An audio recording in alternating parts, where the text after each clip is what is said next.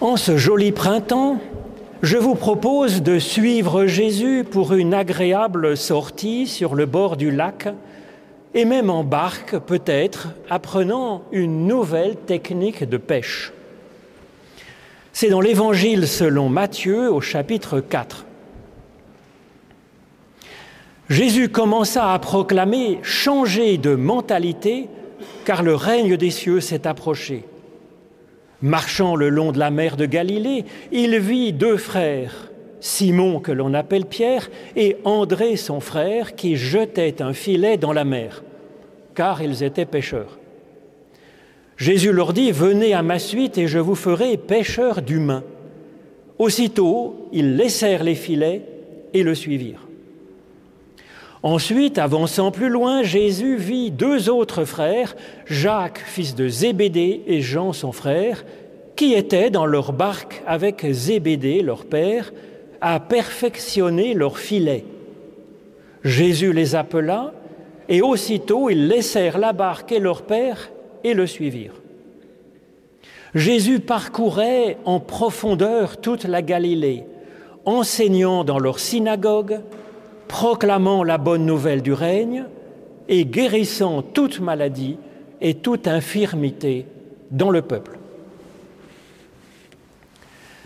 Alors ensuite, puisqu'il est question de perfectionner les filets, je vous propose d'entendre un enseignement de Jésus au chapitre 13 du même évangile, où il nous parle encore du filet de pêche. Jésus dit, le règne des cieux est semblable à un filet jeté dans la mer et rassemblant des poissons de toute espèce. Quand il fut rempli, on le remonte sur le rivage, puis on s'assied, on ramasse les bons poissons dans des paniers, mais on jette ceux qui sont pourris. Ainsi en sera-t-il, nous dit Jésus, à la fin du monde les anges sortiront et sépareront les méchants du milieu des justes. Ils les jetteront dans la fournaise de feu, là sera le pleur et le grincement de dents. Avez-vous compris tout cela? Oui, lui répondirent les disciples. Jésus leur dit, C'est pourquoi tout scribe, devenu disciple du règne des cieux, est semblable à un humain, maître de maison, qui tire de son trésor des choses neuves et des choses anciennes. Ô Éternel, par l'étude de nos écritures anciennes, ouvre-nous maintenant à ton souffle de vie, à une parole neuve qui vient de toi. Au nom de Jésus-Christ. Amen. Entre Pâques et l'Ascension, nous sommes symboliquement dans un temps où le Christ nous appelle et nous forme à prendre sa suite pour sauver le monde et ses habitants. Rien de moins. Ce venez à ma suite que nous lance le Christ peut être donc compris de deux façons. D'abord, d'apprendre le métier en regardant le Christ faire, puis de prendre sa suite après son départ Suivons donc ici quelques instants en étudiant ses gestes et ses paroles. Et comme ça, nous pourrons apprendre de lui ce métier passionnant et beau de sauveur du monde qu'il nous appelle à exercer modestement. Sans doute parce que Dieu nous en pense capables. Nous en sommes capables ni plus ni moins que Pierre, André, Jean et Jacques qui sont dans ce récit. Ils n'étaient pas non plus du métier de sauveur du monde, ils étaient pêcheurs de poissons. Et Jésus leur propose de se reconvertir en pêcheurs d'humains. Et ce récit met en valeur deux facettes du métier de pêcheur que nous sommes appelés donc à vivre spirituellement à la suite du Christ. La première avec Pierre et André, consiste à jeter un filet dans la mer, à la recherche donc de l'humain. Et la seconde facette de ce métier de pêcheur, avec Jacques et Jean, est de perfectionner nos filets. Il s'agit en effet, dans le texte grec de l'Évangile, non pas de réparer notre filet, comme le disent souvent nos traductions, mais de le perfectionner, de l'améliorer. En grec, kat artizo. Avant de voir comment Jésus s'y prend pour pécher, il est donc d'abord bon d'apprendre de lui comment nous équiper avec un bon filet. Et effectivement, il y a fort à faire dans ce métier de réparateur, de, de préparateur de notre filet, tant l'idée que nous nous faisons souvent du salut de Dieu est et reste encore polluée par des conceptions qui sont tout à fait étrangères au salut de Dieu manifesté en Jésus-Christ. En effet, quelle était l'idée du jugement de Dieu alors? Eh bien, il y avait les Égyptiens qui pensaient que seuls seraient sauvés ceux dont la conscience n'est pas trop lourde, pas plus lourde de multiples péchés que le poids de la plume du Dieu sagesse. Alors si son cœur est suffisamment léger, la personne pouvait alors poursuivre son cheminement dans la vie éternelle, sinon elle était dévorée. Chez les Grecs, l'orphisme enseignait finalement quelque chose de, de, semblable.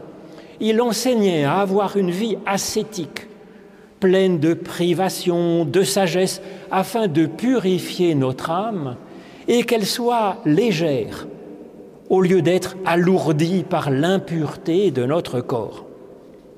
Ces conceptions du jugement ou encore celles du bouddhisme avec la notion de karma étaient ainsi très soumises au jugement sur la personne, sélectionnant des individus au-dessus de la moyenne et supprimant ceux qui étaient moins bons. Eh bien Jésus nous appelle à purifier à changer, à améliorer l'idée que nous nous faisons du filet que Dieu utilise pour aller nous chercher. D'abord, ce filet n'est pas à attendre seulement pour plus tard. En effet, Jésus nous dit que le royaume de Dieu est pour maintenant, il est là. Et donc ce filet est, est actif aujourd'hui. Ensuite, eh bien ce filet n'est pas du genre à garder seulement certaines personnes pour en éliminer d'autres, les laisser à la mort, les envoyer à la mort. En effet, aucun père, aucune mère digne de ce nom ne ferait ça pour ses enfants, bien sûr. Alors comment est-ce que Dieu pourrait ainsi sélectionner certains et en éliminer d'autres qu'il trouverait pas acceptables? Alors voilà plutôt ce que Jésus nous donne comme conclusion de cette parabole où il compare le règne de Dieu, c'est-à-dire son action, à un filet. Il nous dit, en conclusion de cette parabole, que l'action de Dieu, son action ultime, est comme un filet jeté à la mer pour rassembler toutes sortes de poissons. Et il dit, tout scribe devenu disciple du règne de Dieu, est semblable à un humain, maître de maison, qui tire de son trésor des choses neuves et des choses anciennes. Alors qu'en déduire sur ce filet de Dieu, sur cette action de Dieu pour nous? Eh bien, c'est qu'il nous appelle à faire comme il fait, c'est-à-dire ce filet travaille au cœur même de la personne. Il permet d'aller chercher dans la profondeur de chaque personne, à commencer par nous-mêmes, les trésors qui y sont en réalité, qui sont à l'intérieur de chacun. Le filet ancien que le Christ nous appelle à jeter, c'était du type sélection de certains individus pour en écarter d'autres, des filets venus d'Égypte, venus de Grèce ou d'Inde. Et il nous invite à purifier notre filet, à l'améliorer en regardant comment Dieu travaille, lui, avec son filet. Et n'avoir donc aucune crainte de ce filet, nous en réjouir, bénéficier de ce bon soin que Dieu opère avec son filet. Ce filet allant chercher les trésors qui sont au fond de nous et que nous ne soupçonnions peut-être nous-mêmes même pas. Mais ils sont bien là, sous la surface. Jésus nous exhorte donc, tout scribe, devenu disciple du règne des cieux, sera semblable à un humain, maître de maison, qui tire de son trésor des choses neuves et des choses anciennes. Alors pourquoi Jésus parle-t-il d'un scribe instruit du règne de Dieu? Un scribe, c'est un théologien, c'est un interprète de la Bible. Alors il est possible, si on n'est pas enseigné par la façon de faire de Dieu lui-même, eh bien de sortir une interprétation de la Bible elle-même qui donne une conception du jugement de Dieu du type filet égyptien, filet grec ou filet indien. Et ils auront alors, ces scribes-là, sur eux-mêmes, sur les autres et sur le monde, une certaine idée de jugement. Un jugement qui tient de la menace, de la culpabilisation, ou au contraire qui va tenir de l'orgueil en pensant que nous sommes déjà retenus dans le panier des justes, au contraire des autres, des infidèles qui ne font pas partie de notre Église, par exemple, et qui ont bien mérité d'être jetés dehors, bien sûr. Par contre, tout scribe qui est instruit par le règne de Dieu, c'est-à-dire par l'action de Dieu en Christ et en nous-mêmes, eh bien ce scribe instruit du règne de Dieu, il sera en mesure d'aller chercher en profondeur de lui-même, mais aussi de chacun et de ce monde, d'aller chercher des trésors grâce à la bienveillance que Dieu, dont Dieu fait preuve. Il pourra remonter en surface des trésors de belles choses anciennes et faire place même pour de nouvelles belles choses. Alors comment marche ce filet du règne de Dieu Ce filet que Dieu lui-même utilise. Le filet dont l'action est une bonne nouvelle, nous dit Jésus, une bonne nouvelle à vivre aujourd'hui. Le règne des cieux est semblable à un filet jeté dans la mer, rassemblant toutes sortes de poissons. Alors la mer dans la Bible, c'est une image de la réalité difficile de ce monde les Hébreux n'étaient pas très marins. Donc la mer, c'est l'amertume de ses eaux, et puis c'est l'agitation dangereuse de ses flots. En Christ, nous sommes instruits à ne pas nous arrêter à cette réalité du monde, ou de nous-mêmes, peut-être en surface. Et nous sommes invités à chercher en profondeur les poissons qui y sont nécessairement, nous dit Jésus. Des poissons bien vivants, pleins de poissons, de chaque, à l'intérieur de chaque personne. Car bien sûr, la seule créature qui n'a rien à craindre du jugement de Dieu, bah c'est le poisson, nous dit l'histoire du déluge. Puisque le poisson est déjà dans l'eau, il n'a rien à craindre du déluge. Le déluge était une image du jugement de Dieu à l'ancienne. Et puis le poisson, nous disent les scribes, c'est même une créature particulière qui grandit tout au long de sa vie. Et le poisson n'aurait pas de paupières, je ne sais pas, vous vérifierez en allant chez le poissonnier. Et donc, il voit toujours clair, il a les yeux toujours ouverts sur la lumière. Et le poisson est ainsi dans la Bible une figure du, croyant, une figure du juste, selon Dieu, de ce que Dieu espère pour nous. Nous pouvons donc, envoyer notre filet sous la surface en confiance qu'en chaque personne, il y a plein de bons poissons, et puis en nous aussi, bien entendu. C'est en tout cas comme ça que Dieu sait que nous sommes, et c'est ce que Dieu veut faire sur nous, remonter ces poissons à la surface, un plein filet de poissons de toutes sortes qui étaient à l'intérieur de nous-mêmes, et de les rassembler nous dit Jésus. Recoller ainsi les morceaux de notre humanité peut-être éparse. Et puis aussi, recoller les morceaux de notre vie, de notre être, peut-être éparpillés un peu par les aléas de la vie. En tout cas, c'est ainsi que Dieu travaille lui-même, nous dit Jésus, quand il parle du règne de Dieu, de cette action de Dieu pour, pour créer le monde, pour nous aider à avancer et à être meilleurs. Alors c'est ce que nous sommes instruits à faire à notre tour, à la suite de Jésus, et à faire chaque jour avec l'aide de Dieu. Après euh, ce premier geste de lancer le filet sous la surface pour aller ramasser les bons poissons, suit une seconde étape dans cette technique de pêche que Jésus nous apprend, cette technique de bienveillance active.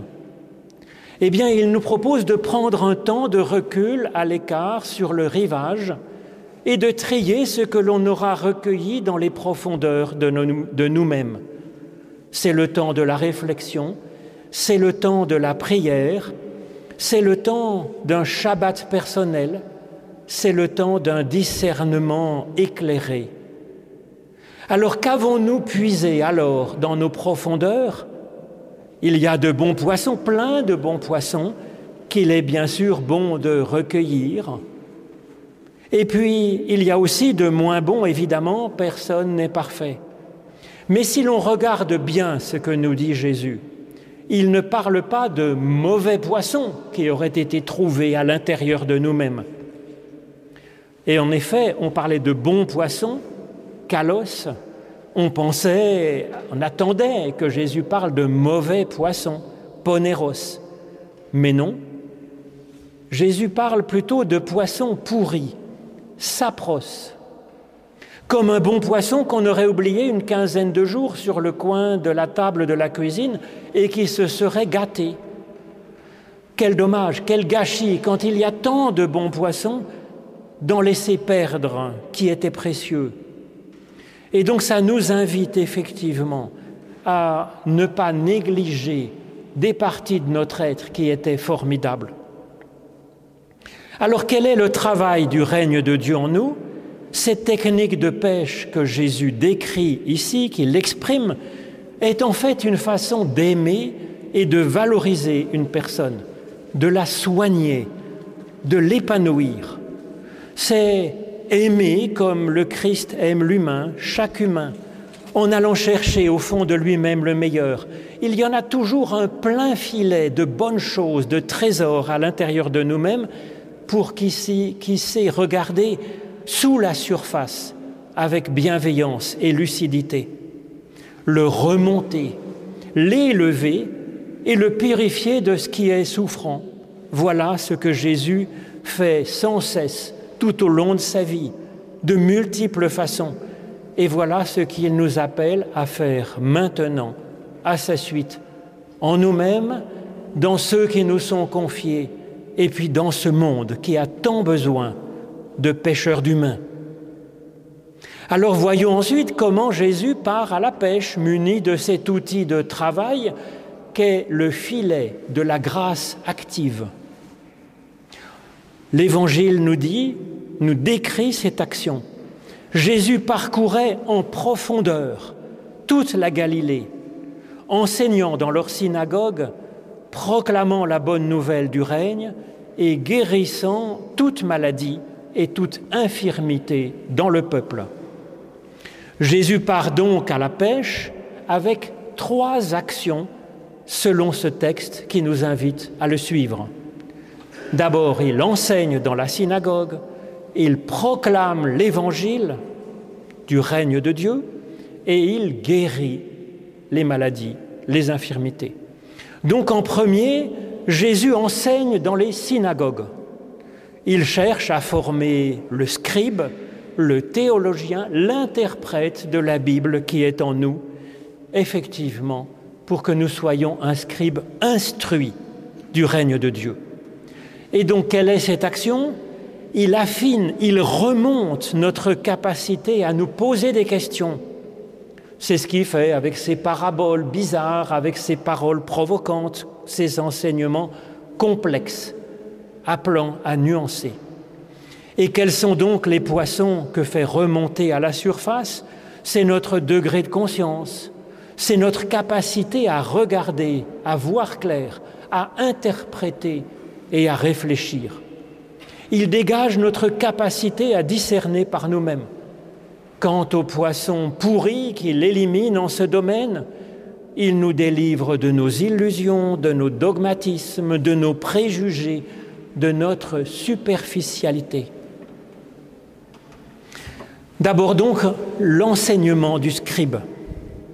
Ensuite, la seconde action du Christ allant à la pêche, à la pêche de l'humain par toute la Galilée, c'est l'annonce du règne de Dieu, de son action au jour le jour en nous.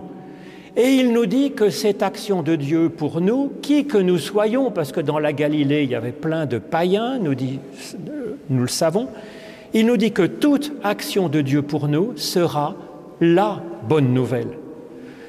Alors quel bon poisson cela ramène à la surface de notre être C'est une totale confiance dans l'action de Dieu, puisque toute action de Dieu pour nous est une bonne nouvelle. Jamais nous n'avons à attendre une mauvaise nouvelle de la part de Dieu, agissant pour nous, agissant en nous. Et puis les poissons pourris que le Christ nous apprend à jeter au feu, c'est la méfiance, c'est la peur de Dieu, c'est l'oubli de Dieu peut-être, comme si on laissait notre foi, notre amour, notre espérance pourrir dans un recoin de notre existence distraite. Alors la troisième et dernière action du Christ allant à la pêche, à l'humain, par toute la Galilée, dans les recoins de notre être, les profondeurs de notre être, c'est de guérir toute maladie et toute infirmité dans le peuple. Alors effectivement, il y a du souffrant en nous et dans l'humanité. Dieu est celui qui prend soin de nous. Il nous invite aussi à aller aider notre prochain souffrant comme nous le pourrons, remontant le meilleur qui est en lui, alors que peut-être il doute que ça existe. Alors nous sommes aussi un peu handicapés, nous dit Jésus, nous dit ce récit.